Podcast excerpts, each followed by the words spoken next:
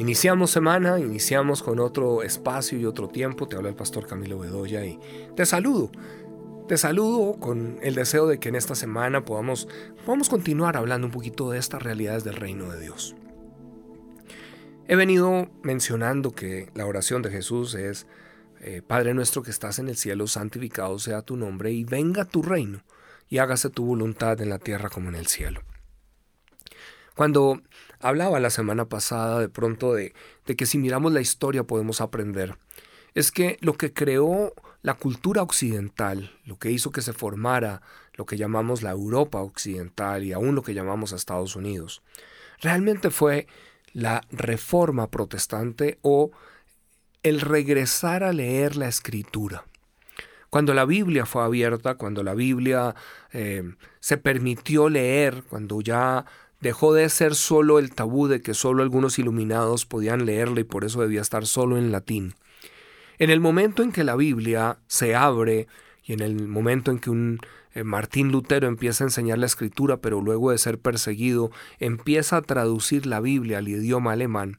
Cuando el pueblo empezó a leer la Biblia, ahora, ¿qué, qué gran ventaja tuvo en ese tiempo? Porque no tenía competencia con redes sociales. Así que la gente, el libro, el primer libro que se imprime es la Biblia y tiene acceso a leerla.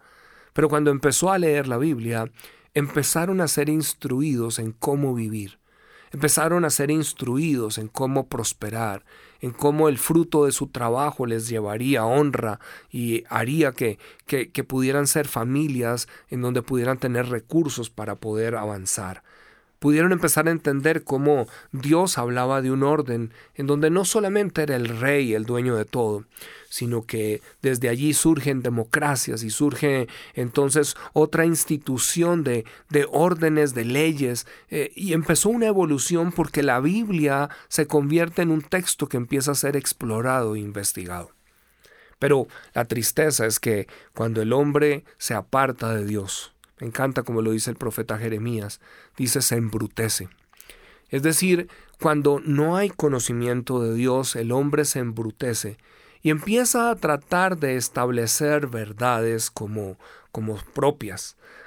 Y es donde por eso hoy en día, en temas como el aborto que vemos, es increíble que hoy se proteja más un toro que un bebé y la razón es que se le ha vendido a una gente, una juventud, que no es un bebé, sino una bolsa de células.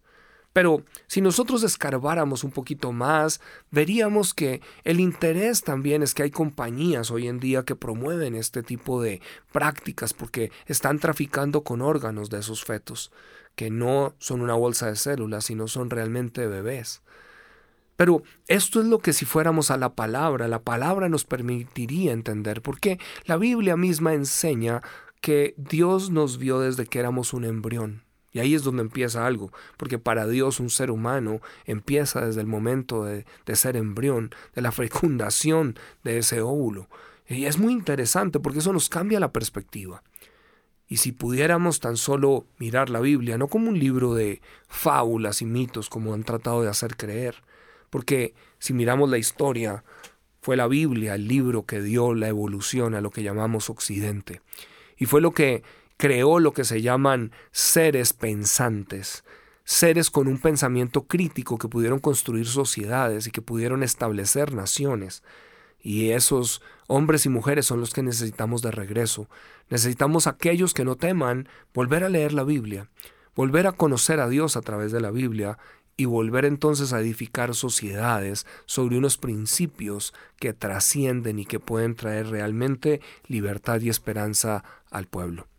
Padre, ayúdanos, ayúdanos a que hoy podamos ver esos líderes otra vez emerger, hombres y mujeres que al conocerte a ti y tu palabra van a poder transformar sus sociedades.